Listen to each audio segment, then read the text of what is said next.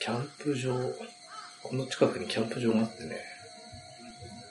印象深いキャンプ場なのそう、一番良かったキャンプ場、ここかな。あ日本一周を9割方キャンプで過ごした男が一番良かったと。うん。ここね、確か無料だったんだよ。本州で無料って珍しいね。高岡、多分ね、ああ、そうそうそうそう。富山県のうん。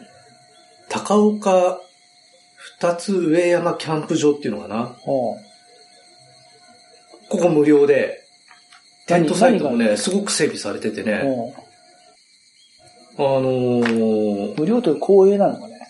おそらく。まあ、ここの下のね、街の景色も眺められてね、ここはすごく良かったな、キャンプ場としては。それロケーションが良かったと。ロケーションが良かった。あのーすごく整備もされてるし、うん綺麗で清潔で、しかも無料。旅の中で使ったキャンプ場では一番良かったかなう。ん。でも飯とかどうしてたの飯はね、えー、朝と夕は自炊。うんうん。で、昼は、土地のも。うんん、土地のもの。だいたい道の駅で。うん。えじゃあ、あのー温泉と景色聞いたから、うん。美味しかったものの印象に残るやつ。美味しかったものの印象に残るやつはね、そうね。面白かったのはね、あれは、九州かな九州の、ちょっと地域は忘れちゃったけどね、具足にって言ってう、ん。あの、まあ、要は足軽さんたちが、うん。あの、兜なんかで似た、うーん、料理うん。は結構ね、なんかこう、地域性があって面白かったかな。何美味何しかがった入ってるお餅とかね、あと野菜。なんか餅って野菜うんじゃあ、どどういう感覚そう、雑煮雑煮。で、塩、味付けは塩味かな。ううん。で、なんだろう、生麩とか入ってたような気がしたな。具足にうまかった。うん。え、何、何、塩味なの塩味味噌とか味噌醤油じゃなくて塩う味。ん、塩味だっシンプルだな。た。うん、シンプルシンプル。じゃあ、素材の味だし。ちゅうか、まあ、まあ、それはだしはなんか取ってんのかう。ん。へえ、具足に。知らんな。そうね。うん、料理ね。料理はね、そんなパッと思いつかばない、浮かばないんだよね。うん。ちょ、ちょっと待って、ちょっと待って、あの、トイレ行ってくるうんうん。ああ、寿司。寿司はい、しっかりチーズもやってんだ。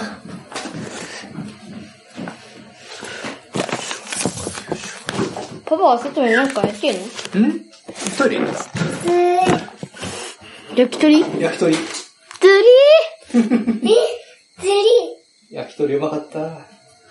これって落ちずうん、チーズチーズ。世バイ。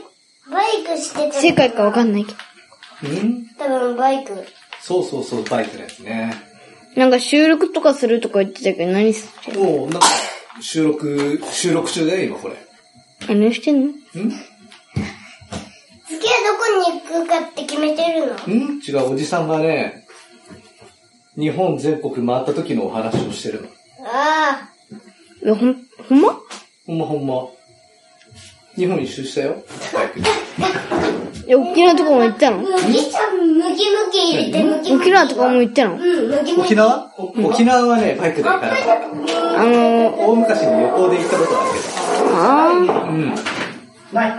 ー、北海道もは行ってないど。うん。北海道はね、何回も行った。この間も行ってきた。行き過ぎじゃない北海道ね、北海道いいんだよ。パパ、パパと何度か行ってるんだよ。え一緒に行ったんだよ。うーん。バイクで初めて行ったんですよ。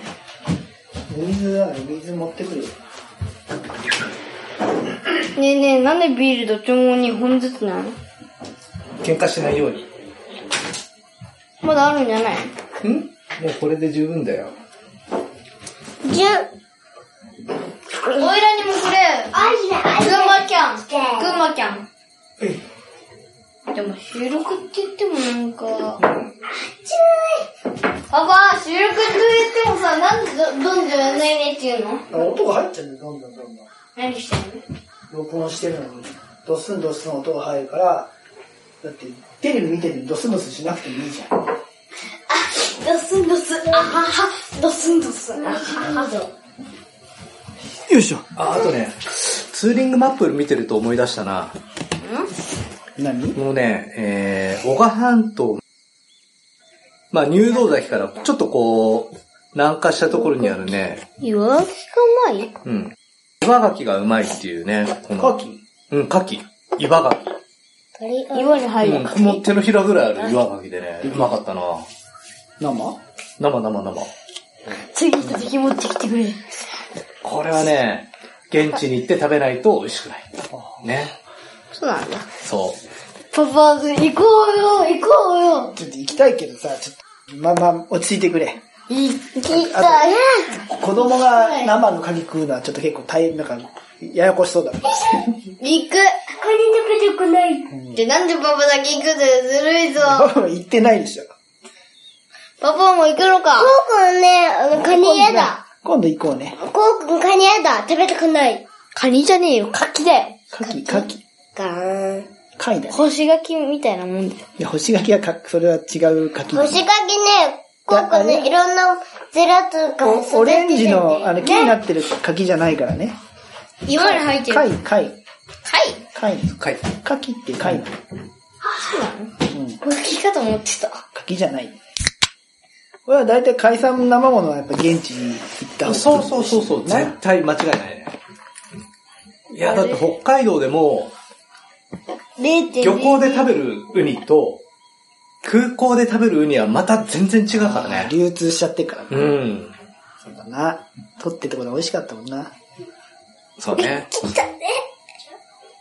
ぐるっと、ぐるっと回ってんだから、そんな70日間で3個ぐらいしか美味しいのなかったけどどうしたのまあそう思うと、あとはね、四国のコンピラグーのね、ふもとで食べたうどんが美味しかった、虎屋さんって言うんだけど、コンピラグーのうどんうどん。やっぱね、四国はうどん四国はうどんですよ産地。うん、ぶっかけ、釜玉。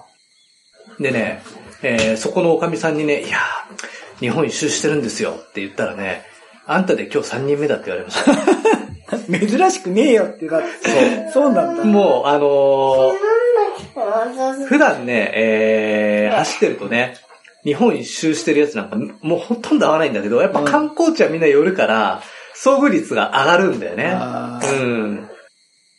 ちょっとさ、あの、先生はあれなのその、日本一周してますとかなんか書いて回ってたのああ、俺はね、あのーそういう札はつけなかった。うん。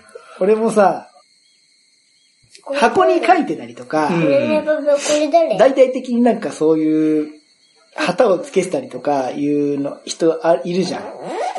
別にそれが、その人を悪く言うわけでも、ひ否定するわけでもないんだけど、うん俺自分でそれをアピールしながら旅するのは、うんちょっとなんか、ちょっとあざといかな。はそうそうそう、恥ずかしいようなあざといかな。そう。うん別に他人がやるのを否定するわけでもないんだけど、自分でややれやれねえなって思ってて、ちょっと楽しそうだなって聞いて、それをきっかけでほら話が始まったりするから、うん楽しそうだな、羨ましいなって思いもありつつ、んでも俺自分のキャラクターじゃできねえなと思って。そうだね。日本一周中とは言っても、達成できるかどうかもわかんないし。そうだうね。ん。まあそこは別なのにで達成しなくても、まああの心意気だけでいいと思うんだけど。そうそうそう、聞かれたら答えようかな、みたいなね。うんこんな感じのスタンスでね。いや、本当にね、あの、実際問題、ちゃんと一周できるかどうか不安だったから、積極的にアピールしなかったかな。ちょっと、ちょっと、ねえ、ルイ、やめて。じゃあ、あのその本当に、じゃあ、ちょっと上行ってて。やだ。そんな、3年ぶりに会ってんだからさ、 3年そうたまにしか会えないんだから、ぶりたまに、たまじゃに。あ、しゃ静かにしてて。ねたま。うどんの話してるとこで、蕎麦がいいとか言わなくていい。えーそこいらない。そばがいい。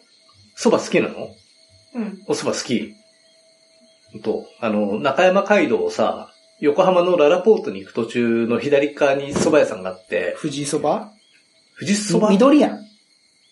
名前がちょっと思い出せないんだけど、富士山森っていう、ああ、そうだ、あーわわからない。ララポートちょっと手前のとこだ。そうそうそうそう。まあまあうまいし、値段変わんないから、めっちゃ多いね。たまに行く。あれ、油断していったら、箱もう苦しくなった。 こそんうかな多い知っのて、たかうんこんな多いのねえよと思って。いや、なかなかそばで大盛りのとこって、そこまで大盛りのとこってないからね。伊豆とか行ってさあのーちょあとはちょっとしかないから。伊勢原の山そばか。あそう。そうね。もうちょっと話してれば、もしかしたらこう、これうまかったっていうのを思い出すかもしんないけど、そういう意味ではちょっと食生活は、あれだね、しょぼかったね。あでも俺もそうだった。だって、ここぞっていうのがあれば食べたかもしれないけど、基本的にうん。全然食べ物にこだわりなかったもんね。うんうんだから一番美味しかったのは、一番、一番じゃないよ。あの、安定して美味しかったのは、どこ行ってもモスバーガー美味しかったなっていうう。ん。ああ、逆にね、ファーストフードは、食べなかったかな。 俺一番多用した。あ、本当だってほら、俺たちその前のさ、北海道行ったってさ、セブンイレブンでデカビタシートサンドイッチとか食ってたわけじゃん。うんうんうん。あれの感覚に近かったかもな。なるほど。うん、とあんまり、結局、あんまり食にこだわらなかった方。うん。あとはね、なんだろう、うーん、牛丼屋さんはね、かなり行った。うん。あ、じゃあ、ううあれだよ。先生の牛丼屋が俺にとってモスバーガーだったんだ。失敗してないあんだよ次のやつここそにう。入れる。で、やっぱね、あの、野菜が不足するから、ビタミン類がね。うん。うん、牛丼屋さんに行って、玉ねぎサラダセットああ。うん。で、生野菜を食べるような、ああうん、感じだったかな。まあ、20万ちょっとで一周できちゃってんだから、それは節約だよな。うん。でも、ノントラブルなすげえな。そうだね、交通事故もなかったしね。まあ、危ないのは、2回ぐらい、こう、おばちゃんが、強引に前に割り込んできたりとかっていうのあったけど、俺、だって、桜島で一時停止違反で捕まるわ、その直後に、鹿児島港でもう、サイドバック引っ掛けて転がすわ、ああ、それでサイドバックのうん、ベルト切れるわ、うんうんうん。そういう意味ではね、無事故無違反、ノントラブルだだったね。いいなあと、じゃあそんなに、現地でいろんな人とっていう出会いがなかったことは、ほぼほぼ、うん。何まあ、ふ俺別に日帰りツーリングでもそうだけど、うん一人で走ってると、うん。もう基本自分の脳内で、こう思考が回転していくわけじゃない。うんうんその2ヶ月と10日、走りながら、うん主にどんなことを考えてたか、なんか印象に残ることとかってあるああ、そうだね。なんだろうね。なんかね、変にこう思考が内向きになっちゃってね。うんなんかね、こう、苛立ちながら走ってた記憶があるね。おーそれは聞きたいね。うん。だからね、今にして思えば、大変申し訳なかったなと思うんだけど、ああ青森のその戦場時で、えー、写真をね、お願いしてきた老夫婦を手で追い払ってしまったりとか ね。 ひどいじゃないですか。とてもひどい。あの、その直前に、車に轢かれそうになってたので、俺。ああ、はちいょっとささくれだってたらね。すごくね、苛立ってたんですよね。うん。まあ、その老夫婦が悪いわけじゃないんだけれど、いや、非常に申し訳なかったなと。うんまあいいんじゃないのその後は今度逆に優しくできたんでしょうよ。 まあ、ね、そうね、人との関わりか、うん。あ、一つね、あの、仲良くなったおじさんたちがい て、おじさんキラーの話だったな、今回はな。えー、佐賀のね、えー、まあ、キャンプ場で一緒になったのね。うんで、こう階段状になってるテントサイトで、うん。えー、そのおじさんたちはね、一つ下の段のテントサイトだったんだけど、もう三人で来てて、うん。と、海岸の斜面とかにある感じなのそうそうそう、階段状のね、う。うんん、山の斜面にこうあうるテントサイトで、えー、まあ、下でこうバーベキュー的なことをしてるんだけれど、おじさんがね、あの、こう、よかったらこっち来ないって誘ってくれてああ、で食材すごい買いすぎちゃったから食べきれないから手伝ってよって言って、で、ビールも飲ましてくれて、ご飯も食べさせてくれて、で、そこのね、えーキャンプ場からもう登山口が繋がってるんだけど、黒神山っていうああ山があって、そこに明日登りに行くから、よかったら一緒に登んないって言われて、あ、いいですよって言って、えー自由だな。一緒に山登って、うん。っていう、で、まあそのおじさんがね、ひと一人あの、連絡先交換してもいいよみたいなこと言ってくれたんだけど、うん。ちょっとね、自分の今回のその旅のスタイルではなんかそういう連絡先を交換するっていうのはあんまり、こう、なんていうんだろうね、ないっていうかね、うーん。要は、交換して何もないのも失礼だし、面倒だし、みたいな。そうだね。感じなかなんて言うんだろうね。なんかこう、なんて言ったらいいんだろうね。難しいね。でも俺もは、いあの、えー基本のスタンスとしうて、ん。連絡先の交換は、まあ、自分からは言わないっていうのをしてた。う聞かれたら、いいっすよっていうう、ん。あれにしてたけど。うん。まあ、そんな感じだったかな。写真はね、頂上で撮ってもらった写真、だいぶ前に、Facebook の、まあ自分のこう写真で使ってたんだけど、それはなんかすごい有名な山なのうん、全然。でもね、なんだろう、そんなに、あの、高い山でもないんだけど、うん、ん。ん、山頂がね、こう、花崗岩のね、巨岩がこう、ポコッとあるような山で、結構ね、こう、高度感がある。うん、標高自体は高くないんだけど、うん。高度感がある山でね、結構、いい山だったかな。妙義山みたいなイメージか。うん、まあ、妙義山行ったことないけど、あそこなんかゴツゴツしてるもんね、い岩まで。うん、うん、そうかもね。そう、あとはね、もう一人、一方的に話を聞かされるパターンじゃなくて会話ができたのが、うんうんと、鹿児島港から屋久島にこう乗ってくフェリーの中で、うん、まあ、島在住のおじさんが、玉の急香りをして、こう、マジェスティの125で九州をツーリングしてるっていうおじさんがいて、で俺がこう、まあ山と高原の地図でね、えー縄文杉見に行くにはどんな、こう、ライン、ルートを通るのかななんてこうチェックしてたら話しかけてくれたおじさんで、うん。まあ屋久島でもうあの、えー遭難救助隊をボランティアでしてるんだなんて言って、で、まあ山の歩き方のこう、アドバイスなんかもしてくれて、まあ、ルートから外れて遭難すると、まず山深すぎて見つかんないと。遭難すると見つかんないよって。で、ピンクのテープを追ってけば間違いないからって。まあそんな感じのことをね、教えてくれたおじさんがいて、あとはね、屋久島に、えー上陸して、えー港のすぐそばに、うん、資料館みたいなところがああって、あ、ある。で、そこでね、まあ映像なんかも流してて、それ見ると屋久島の大体のことがわかるから、そこ寄ってから回るといいよなって教えてくれてね。そそれは結構立派な。な施設だよね。うん、そうそうそう。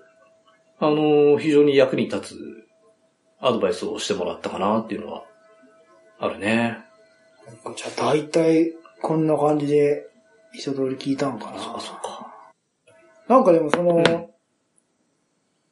してみてどうなの達成した人は、あー淡々と終わるもんなのそれなりに達成感ってあるもんなのいやー、やっぱ達成感はあるね。毎日毎日こう、コツコツ積み上げていった感じはあるかな。うん。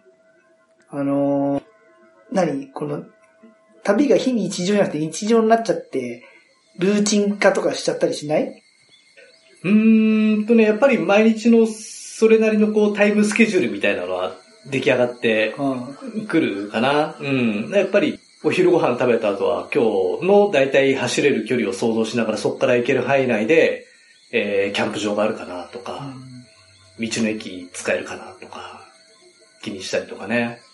うん。天気で苦労したりもしてないのあー、めちゃくちゃあるよ。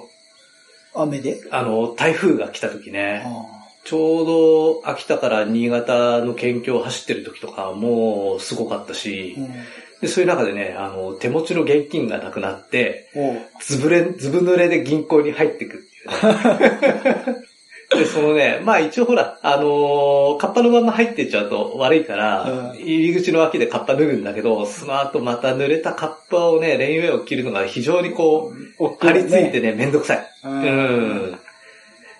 あの時はね、本当風が大変だったな。あとはね、えっ、と、あれは、鳥取かな山口かなうーんとね。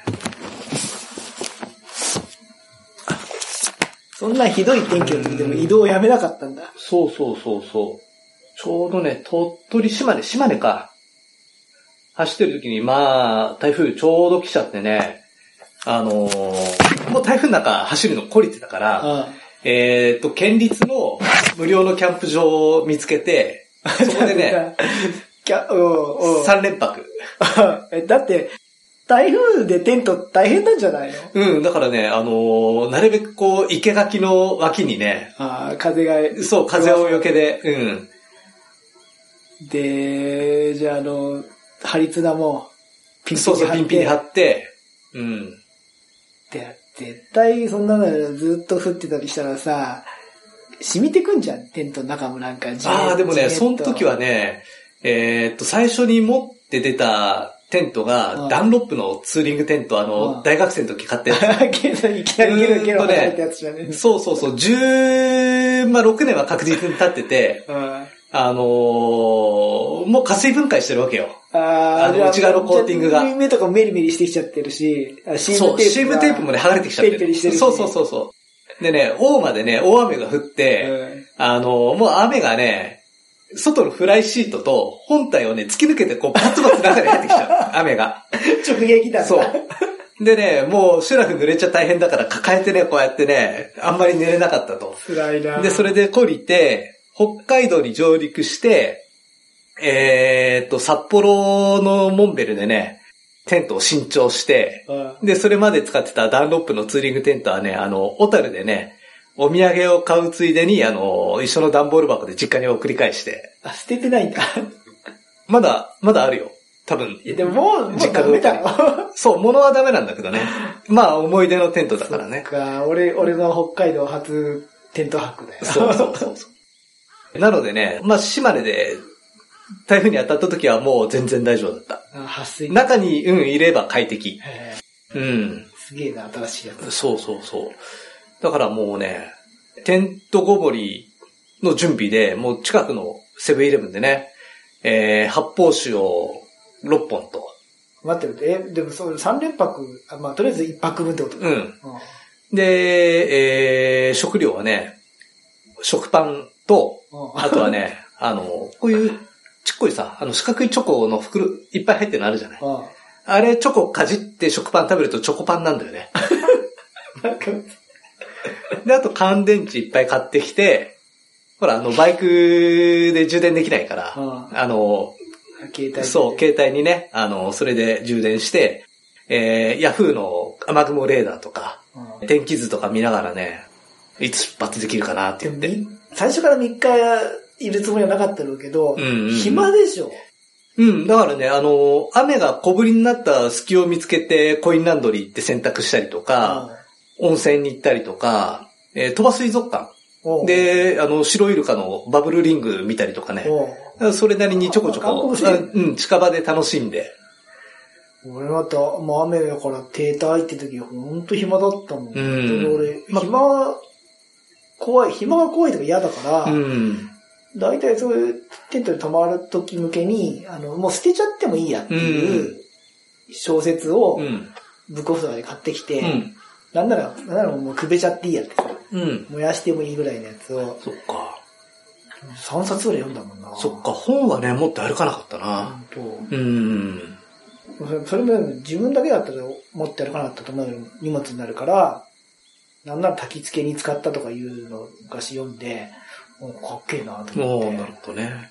俺ね、本をね、無駄にできない人なんだよ。て。だからその無駄にしていいやつ。100円とかで買ってきいて、やー、100円の本でもね、今でも大事に取っといてるのいっぱいあるからね、 ダメなんだね。俺本、本燃やせない人なんだよ、でもねあの結局、俺。うん。俺も燃やせなかった。ううんん。持って帰ってきちゃっうん。た。まあ、別に、そうそうそう火つくしなと思って。そうね。結構苦労してんだよな。まあでも、そうね。でも、あれだよね。まださ、まあ要は原動機付きの乗り物乗ってるわけじゃない。たまにこう、自転車でさ、日本一周中っていうああ、しかも女性見かけたりすると、あもうなんかすごくね、恥ずかしくなっちゃう。あ、ああ、俺はこんな楽してる。そう、エンジン付きのね、乗り物乗ってすいませんみたいなさ。いやー、だから、女の人でこう日本一周してる人ってタフだなって思うよね。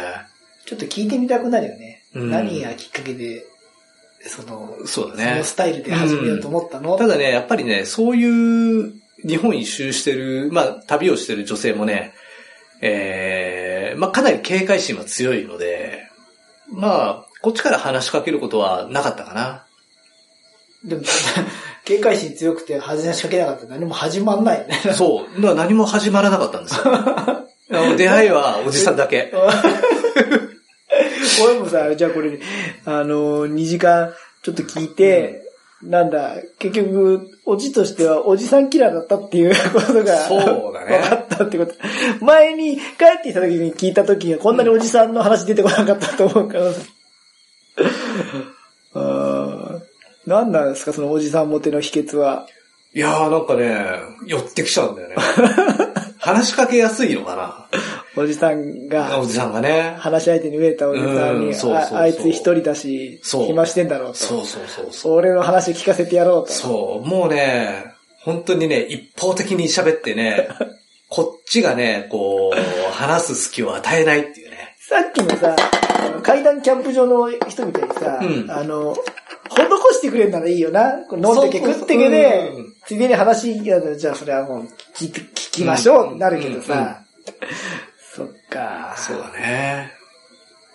見えなくなっちゃったのな。そそううだね。四国で会った、そのキャンピングカーのおじさんは、あの、良かれと思って、リンゴジュースをご馳走してくれたんだけど、んまあ単純にリンゴをミキサーでガーってやっただけだったから、あの、リンゴピューレなんでね。あの、コップからこう、落ち流れてこないっていう。まあ、ありがたい話なんだけどね。だね。まあビタミン取れたってそこうとそうね。そう。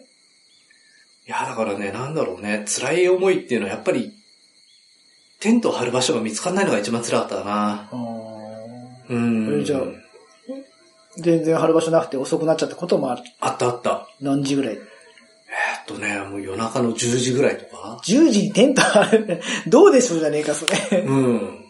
いや、ほんとね、大変、大変。どう、最終的にどうしたうんとね、道の駅やっと見つけて、ので、職員の人にさ、あ、ここ夜、駐車場ゲート閉まっちゃって明日の朝6時まで開かないんですけど、とかって。夜10時に。うん。あ、いいですいいです、つって。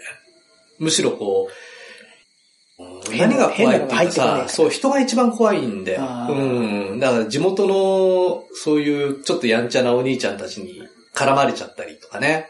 して、こう、旅の資金を奪われるのが一番こう、リスクとしてはね。あーむしろ安心と。そうそうそう、変なのが入ってこないからね。へえ。そっか、俺、俺もう道の駅で泊まったことねえもんな。ね今はね、相当、道の駅がもう警戒してるから、もう多分、相当難しいと思うよ。注意されると思う、もう今は。なんか逆にあの、キャンピングカーで泊まっていいですよって道の駅がいくつかうん。あるみたいなもんね。うん逆に、うんあの、ここはいいよっていうのは、そうそうそうそう逆に今それ以外はダメってことだもんねうん。だからね、そうだね。まあ、旅してて思ったのは、日本ってこう、そういう文化はないんだなと思って。ああの、ー旅び、旅をする文化が。うん。だから、道の駅に併設で、まあ芝生でも何でもいいんだけど、一針500円とかさ、うん、テント張れるスペースあったら、もっとね、そういうバイクの人が、テントツーリングしやすいのにな、とかって思ったりとか、うん、キャンプ場もね、やっぱ高いんだよね。まあ最近の経うん、済民間のとこ行っちゃうと、一針2000とか3000とかね。うん、地元の人あそこにあるよって言ってくれて行ってみたら、オートキャンプ場で一区画6000とかね。オートキャンプちょっとバイクなりには向かないよね。うんそういうそういうのは、こう、貧乏ツーリング旅にはこう、向かないキャンプ場だから、だって6000円とかなると、逆に、場所にもよるけど、あのね、素泊まりだと2000円ぐらいで、うん、泊まれる、あるよいっね。ぱいあった。あるある。うん。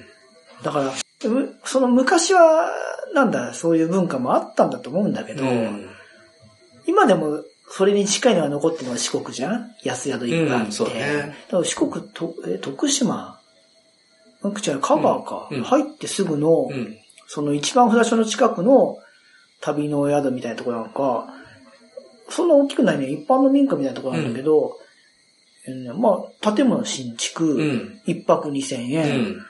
風呂もシャワーももちろん、あの全部使えて、本当にこれで二千円でいいし、しかも個室だったしね、うん。まあそれは別にあの混雑してる時は相部屋なのかもしれないけど、こんなに快適で2000円でいいのかっていうぐらいにね。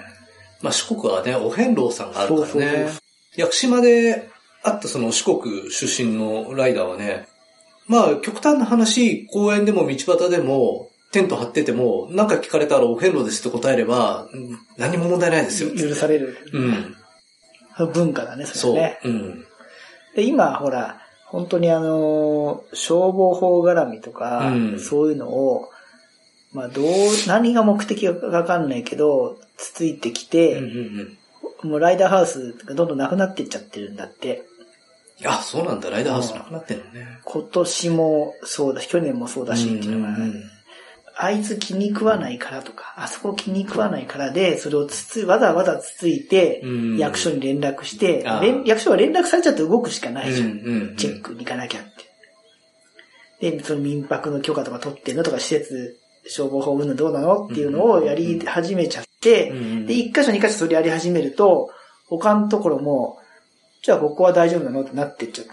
だから、ここ数年で、しょあのライダーハウス、もう、激減あ、そすうなんだ。るんじゃないか。その、いわゆゆる昔ながらの、行為でやってくれてる物置みたいうんうな、んもしくはなあなあのライダーハウスはなくなっちゃって、る、なるほあどねの、公営とか、えーあと民間でもね、きっちりお金取ってちゃんとしてやってるところしかうんなくなっちゃう。あそのゲストハウスって使ったことあるゲストハウスたくさんあるよね。本当俺ね、一回も使ったことないわ。あ、本当。うん。まあ、だから、名前が違うだけで、うん要は、相部屋、ドミトリーがメインの、うん。もちろん、ちょっとお金積めば個室があるとかもあるんだけど、うん基本はドミトリーメインの安宿うーん。ね。で、食事は出してないとこの方が多うんい。自炊か、うんうんうん。あとは、まあそれはあの、土地土地にもよるんだけど、地元と共存するために、食事出さずに、近所のお店を進める、紹介するような感じで溶け込んでるとこが多かったけどうん、うんうん。あと自炊か。そっかそっか。俺はね、行ってきた中で、やっぱ北海道は、うん。ライダーハウスはさ、あの、当たり外れというか、その、一緒に行った時の泊まる人によって快適度がすげえああ、そうね。波があったじゃない。うん。主みたいなやつがいるとね、ちうょんっとねそ。の主がいいやつだったらいいんだけど、めんどくせえやつだとさ、めんどくさいねあれじゃないそうだね。で、で、当たり外れがあったりとか、うん施設もさ、設備の度合いがさ、もうまちまち基準がないから、すげえいいとこもあれば、ね、うん。バチッとこもあったりで、うんむしろ行為だから、ありが、文句言えないんだけど、で、北海道は、あれが一番良かった。えっと、ユースホステルが一番あ使えあ。俺、ユースホステルもね、使ったことないんだよた。ね。北海道のユースはすげえレベル高くて、うん本州とか、こっちの内地と違って、うんまあ、綺麗でご飯美味しくて、うん。すげえ施設もレベルが高い、うん。だって天然のかけ流しの温泉があるとかあったりとうか、んそういういいところがたくさんある。全部じゃないんだよ。うん。全部じゃないんだけど、ちゃんと選んでおくと、ここはいつもご飯美味しくて、あと個室で使わせてくれるし、料金一緒なんだけど、うんうんうんこっちは温泉あるし、ここは、なんだ、その遊びがたくさんあるからっていうのが、だから北海道はすっげえユースが良くて、うんその勢いでこ本州で行くと、どこもあんまパッとしないなっていう。うんで、南の方の、おあの、沖縄とかの島の方はゲストハウスがそれにあ合致する。うん。ユースよりもゲストハウスの方が面白かった。うん。うんまあ、個性が当たり外れあるんだけど、やっぱその辺は口コミとかうんうん。でなんとなく、うん、なるほどね。良かったよ。そっか。いや、まあ、話脱線するけど、まあ、ライダーハウスつながりで、あの、知床のウトロおうで一緒に泊まった、あの、狐の、家とか、北の狐だか、なんだかっていう。あれはね、もう建物自体、なくなってた。この間行ったら。ああ、まあまあ、もう相当古かったもんね。うん、表のね、店舗はね、ちょっと営業形態を変えながらも、建物はあったんだけど、ああーの裏に泊まったところはもうなかったね。懐かしい。時代を感じるよ。あそこ。俺さ、うん初めて行った時にさ、感じたのが、で、その後行った時にもう急速なくなっちゃったのうが、ん。北海道はあの、東に行けば行くほど、どんどんあの、トイレが汲み取り式になってっうて、ん。ああ、なんか昭和の時代だな、みたいな、あの匂い俺、苦手なんだけど、うんでもウトロのあそこのトイレもそれで、うん。苦手なんだけどなんか懐かしくて、で2回見た時もそれで、あのーちょっと今はもうね、どこ行ってもさ、みんな推薦になっちゃったから、まあ、簡易推薦のとこもあるけど、うんなんか俺の知ってる、その、いいも悪いも懐かしい北海道がもうなくなっちゃったなっていうのが、うんそうそうそう。ウトロの郵便局も建て替えて、すごく綺麗で大きくなってたしね。あれそっからなんかハガキ出さなかった出した。うん。世界遺産のさ、あれ以来さ、あの、観光客すごい来て、儲かっちゃってんだろうね。きっとね。ね。まあでも相変わらずウトロで食ったウニ丼はうまかったよ。あ、本当。まあ、向こうで食べるとね、うん。違うよね。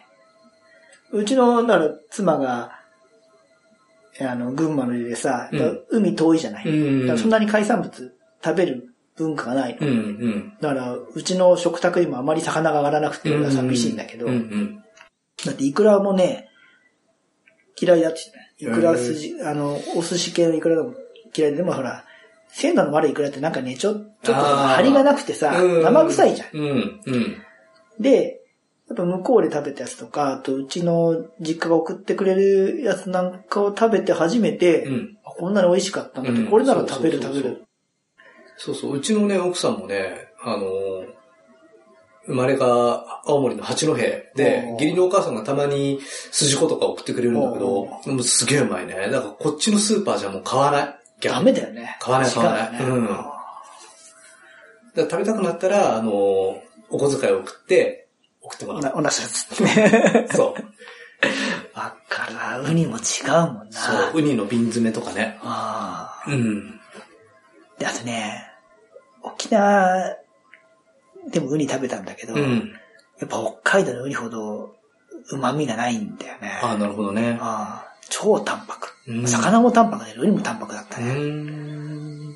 あんまり、いや、そういえばさ、あの、鉄腕ダッシュって見てる今は見てない。昔見せたけど。ちょっと前の企画で、うんえー、城ヶ島のうんこう海底にね、今すっごいウニが繁殖しちゃっててそ、このそおうう。で、海藻食べ尽くしちゃってて、おう魚がいなくなっちゃったんだって。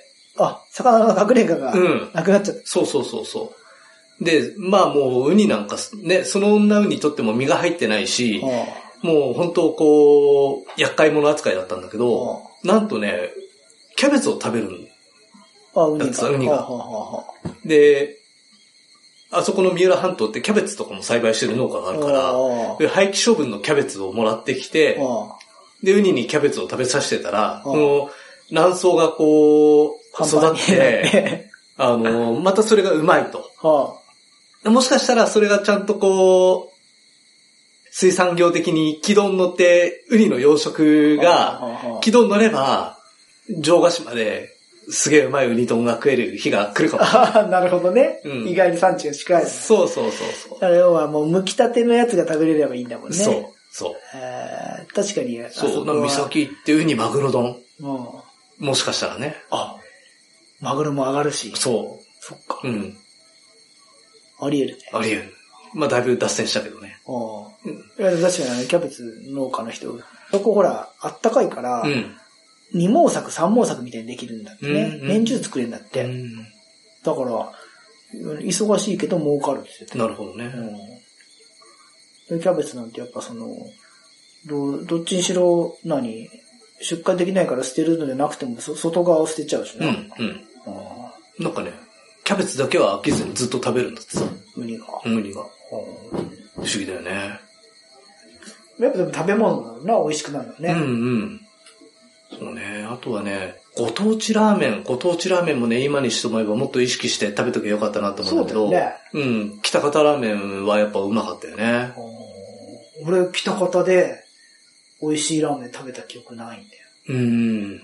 あのね、北方の、あれは電車の駅かな観光案内所で、おすすめありますかって聞いたの。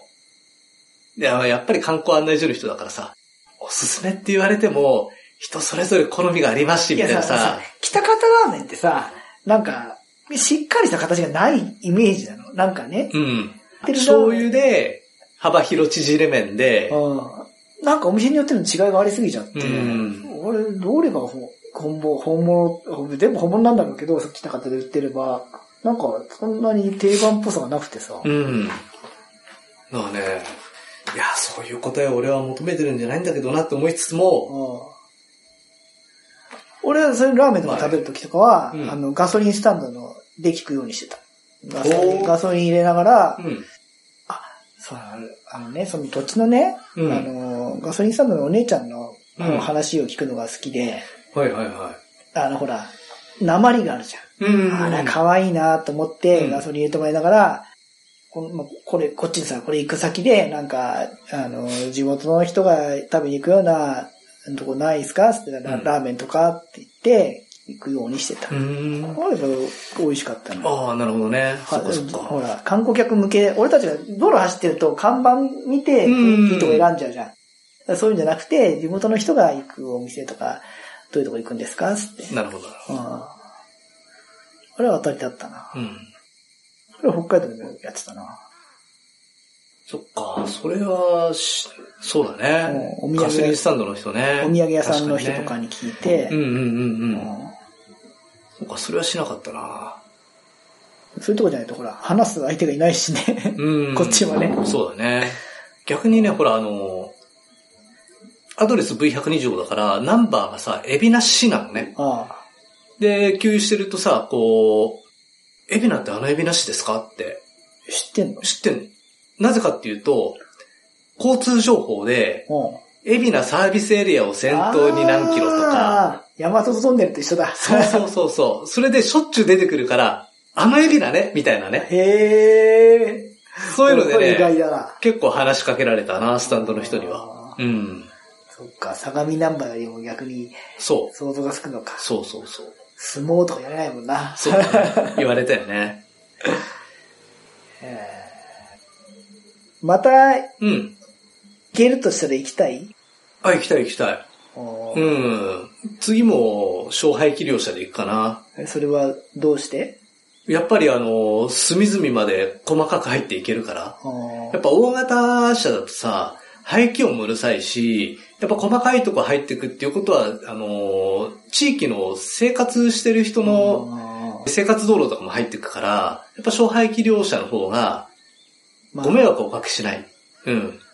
ちょっとその抵抗感を相手にも与えないよね。そう。で、威圧感もないでしょ、うん大型バイクで行っちゃってさ、ドロドロドロドロ行ってるとさ、う。ななんかうるさいのの来たなっていう警戒心に抱かれちゃうんだけど、スクーターとかだと、それほどでもないんだよね。あ、なんなんか来たな、ぐらいでさ。だからね、いっぱい荷物のやつが来たぞぐらいのそうそうそうそうそうそう。うはいん。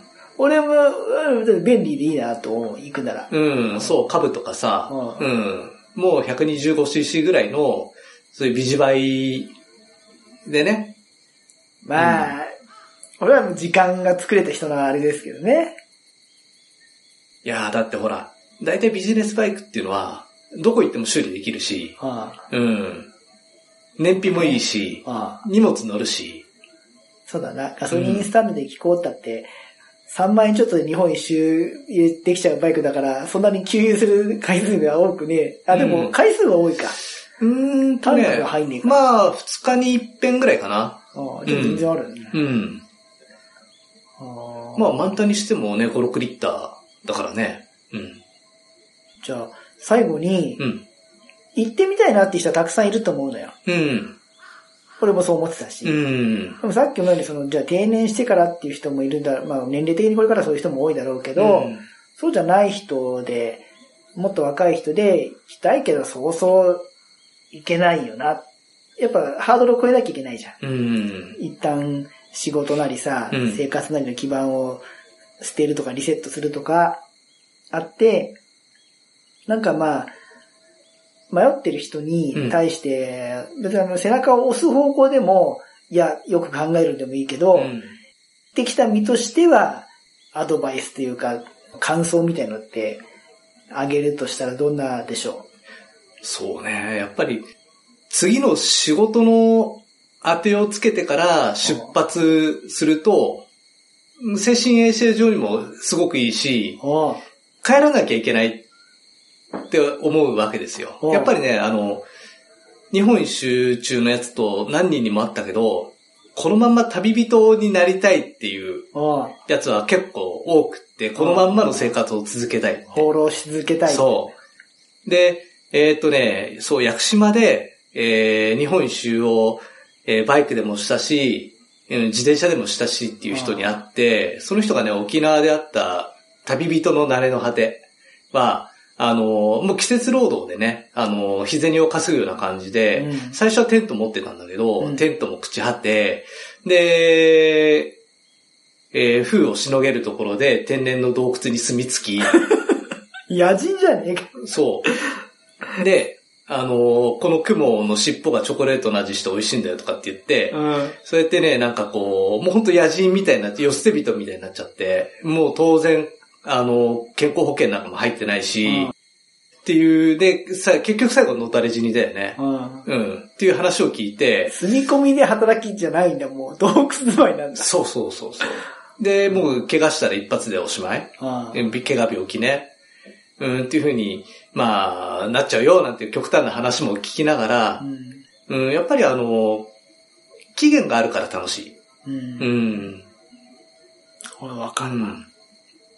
なので、まあ、あの、ちゃんと帰る場所を、うん、確保して、ね、家財道具いね、一切売り払って、部屋も引き払ってっていうんじゃなくて、あれはそこまでのやつはいないと思うけど。あのーちゃんと帰る場所を確保してからう、ん。出かけるのがいいのかな。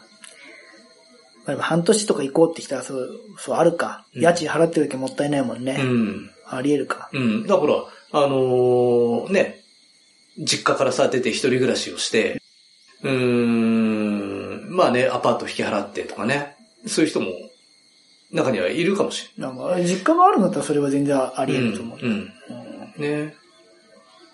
まあほら、あのーいい年して何やってんだって、ね、親の理解も得られないとかうね。んうん。それでも、行きたいと思ったら行った方がいいと思う。もちろんそまあの年齢とか立場によるだろうけどさ。うん。行かないで後悔するよりは、行って苦労した方がいいと思う。あーあー、いいね。最後の苦労した方がいいで、いい言葉だね、それね。もしかしたら途中でね、挫折するかもしれないしけあど。うん、バイク壊れてさ、とか怪我してさ、電車で帰っちゃうかもしれないけれど、でも、チャレンジできたことには変わりはないんだから。俺、一応、仕事を決めてから行ったんですうよ。ん。でそれでたまたま時間をもらえたかうら、ん。それ、今思うとすげえラッキーだったと思うんだけど、うんうんでも、その時に、やっぱり仕事を決めてったから、割と伸び伸びうん。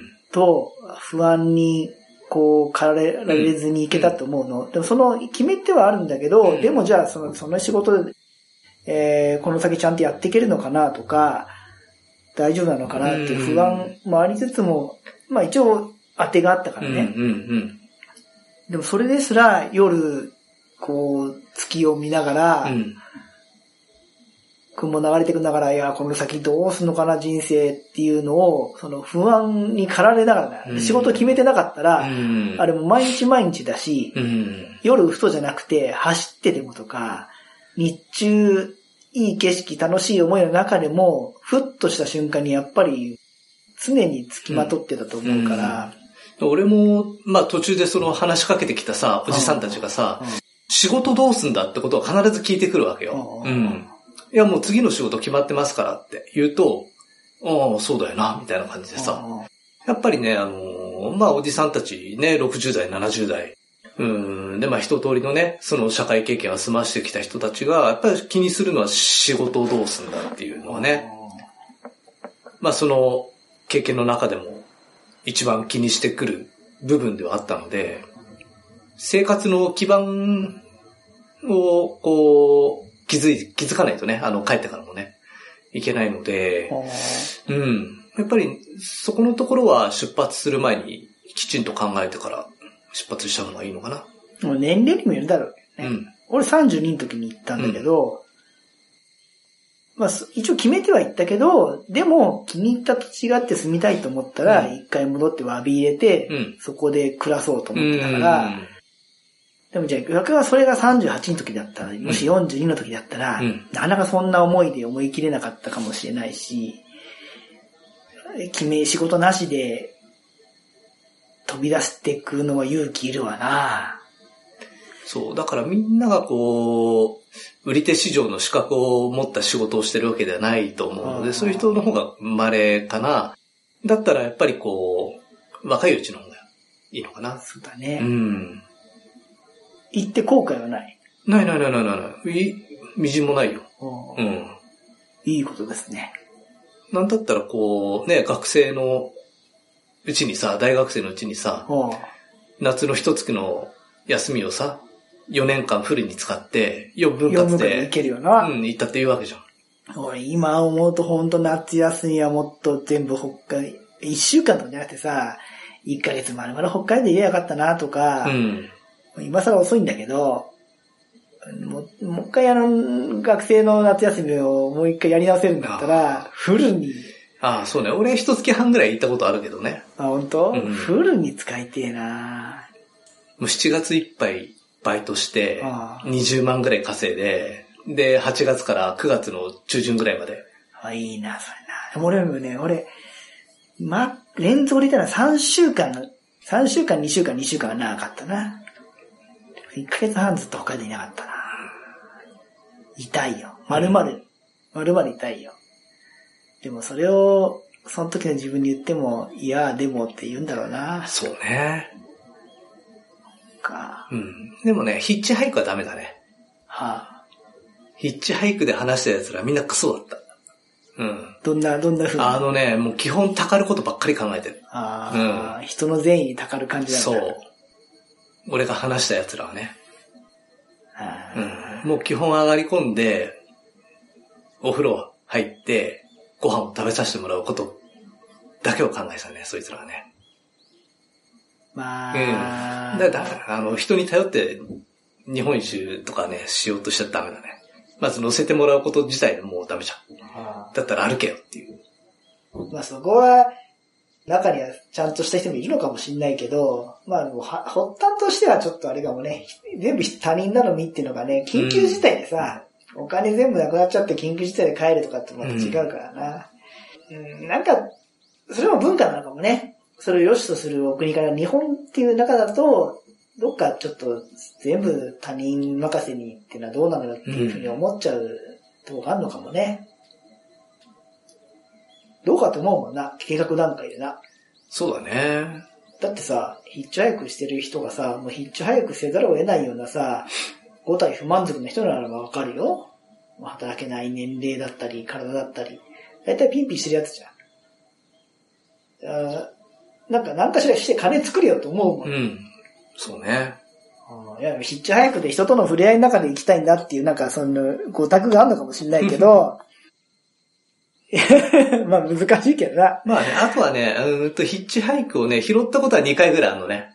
え、ちょっと、待って。逆にあ、あえっ、と、その、日本一周中じゃなくて。うん、じゃなくてね、うん、普段の、こう、まあ、車移動中にさあ、ー一回はね、えー、足柄サービスエリア、あで高速で。うん、富士山に行きたいってやつを拾ったらね、うん。うんと、どこでも何日か後から、その富士山の山小屋で働く予定でとかっつって、うまあ富士山駅で降ろしたんだけど、うん。とかっていう学生とね、あの、大きいね、バックパック背負っててね。うんあともう一人はね、東北の蓮田インター、上り線で拾った外人さんね。ん。うん。まあ、外国人よくやるもんうな。ん。まあなんか非常に優秀みたいでね、お金がなくなったら、あの、どっかの研究所で働いて、うんお金貯めて、で、また次の国に行くんだなんて言って。すげえな。うん。で、先の研究所で雇われ、うんだから相当頭が。がいいんじゃないのうん。う、うんでも日本はね、そういうところで雇ってくんないから、もうすぐ中国行くって言ってた。ん。ううんん。で、エビナサービスエリアで降ろしたらね、ヒュージって言って喜んでたよ。ヒュージうん。どうでっけえ超でっけえみたいサービスエリアな。が。ううん。ん。暑い。おかえり。なんかさ、プレイ見てたらさ、あれ、風がいっぱい出てんだけど、それで頭痛くなったけどさ、あの、すぐなると、さ、なるんだけど。風が吹いたの寒いの違う。先。咳が出たのうん。ああ、レ水ビュー、レビュそーしてんのね。う。う上着着た方がいいんじゃないかいうん。ね。裸ん坊主でだも暑いんね。だもん。暑いのか。はい。はいじゃあ、長々と、ありがとうございます。はい。なんかね、もうだいぶ8年も前だから、記憶もね、薄れちゃってね。おじおじさんにモテる秘訣しか聞いてないね。いや、勝手に寄ってくるんだもん。うんね、会話に植えててね。あーいやーこっちは一人にしてほしいんだけどね。でも、あと20年ぐらいすると俺たちもそうなるのかもしれないきっねと。ね。ね。うんそういう時はね、もう黙って缶コーヒー渡してあげればいいんだ、頑張れよ、つって。若者にはねうん、。若者にはね。あーそうだな。まあ若者っていうにはもうね、旅当時38歳の中年だったけ ど。いや俺もでもね、全然後悔はないし、まあまあ、家族持った状態ではさ、い行ける機会はないけどさ、そうまね。た、あの時に戻ってさ、もう一回やりたいって言ったらやりたいね。うん。もう一回やってもまた同じ方に行くだろうな。な俺、俺4月がスタートだったから、うん。今北海道、もうやっぱ北海道行きたかったね。うん。今北海道無理だから、先に南側ああ、さそんうに行だって、ね。うんうん、そう、う暖ん。かくなったらそれとともに北上しうようと。ん。そうね。キャンピングカー買って、桜前線で桜名所を巡りながら北上とかね。ああ、本当に出発した時も南下してたからさ、逆方向に行ったけど、でもやっぱ標高差の関係で、うん。 4月に出発したら日本中、どこに行っても桜だらけだった。うんああ。いいね。日本ってやっぱそこ桜の島なんだなーって思って、うんうんうん。いろんな桜があったんなんか、桜のそう種類。ね。まあ、あとは百名山巡りとかね。ああ、いいや、いいよねう。ん。あとはね、そうだね、あのー日本棚田百選とあか、あ、うん、滝百選とか、やっぱりね、景色いいんだよね。あで、それをね、あのーどこにあるかをチェックしてからね、行くとね、あのーいい景色に巡り合える確率が高くなると思あ。なだはさ、こんな山奥にってとこにあるかう。ら、うん。有名じゃないところでも行ってみると良いいいよね。そうそうそこれ4月に、ん ?5 月か、うん岐阜の山の中で、あの、ついでだから棚田巡りしようと思う。うんうっんて、やっぱ県道の、をつな県道をつなぎでさ、うん。ちょっと移動するとまた次の棚田があるの、うんうんうんうん。すごい景色いっぱいあったもん。うん。なるほど。あまだまだ写真撮りどころあんな。うん。そう、棚田百選、滝百選、名水百選。あと他にそういう百選とかあったら、そういうのをね、回っていくと、こう、いい、いい景色に巡り合えるね、きっとね。前のめあ、あ100名城やってる友達いっぱいいるよ。ん100名城、百名城。お城ね。おー城。うんうんうんうん。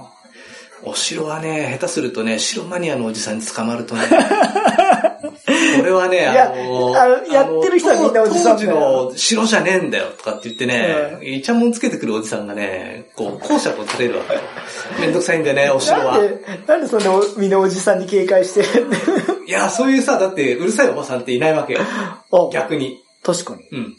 大体うんちく垂れてくるのはおじさんなんだよ。おうん。そうだね。そう。おばさんにそういうの絡まれたことない、うん。大体ね、なんだろう、もう女性の性格として、まあそういうね、こだわるポイントはあるんだろうけど、自己完結してるんだと思う、きっうんと。おじさんはね、外に発信しないと気が済まないんだよね、きっとね。え普段共有したがりなんだよ、お普じさん段は発信する機実会ないからだ。はうん。へーきっとね確かに。はい、えー、そんな感じで2時間半近くか、先生にお話を聞いたわけなんですが、まあ前にもね、一回ね、どこ行ってどんな風に回ってきた一晩飲みながら話聞いたんですけど、ちょっと違う切り口で聞いてみたら、こんなにあの、おっさんホイホイな旅だったっていうのがびっくりしましたね。えー、なんだろう、 おじさんのあしらい方に注意。あしらい方じゃねえな。おっさんをうまくあしらえるように、あとまあ逆の立場になった時に、えー一方的に話すおじさんにならないように気をつけましょうってとこでしょうか。はい。じゃあ、今回はこんな感じで終わりにします。お疲れ様です。先生ありがとうございました。これ奥さんにうまくつ伝わんのかなちょっと違う切り口でいけばよかったね。大丈夫かな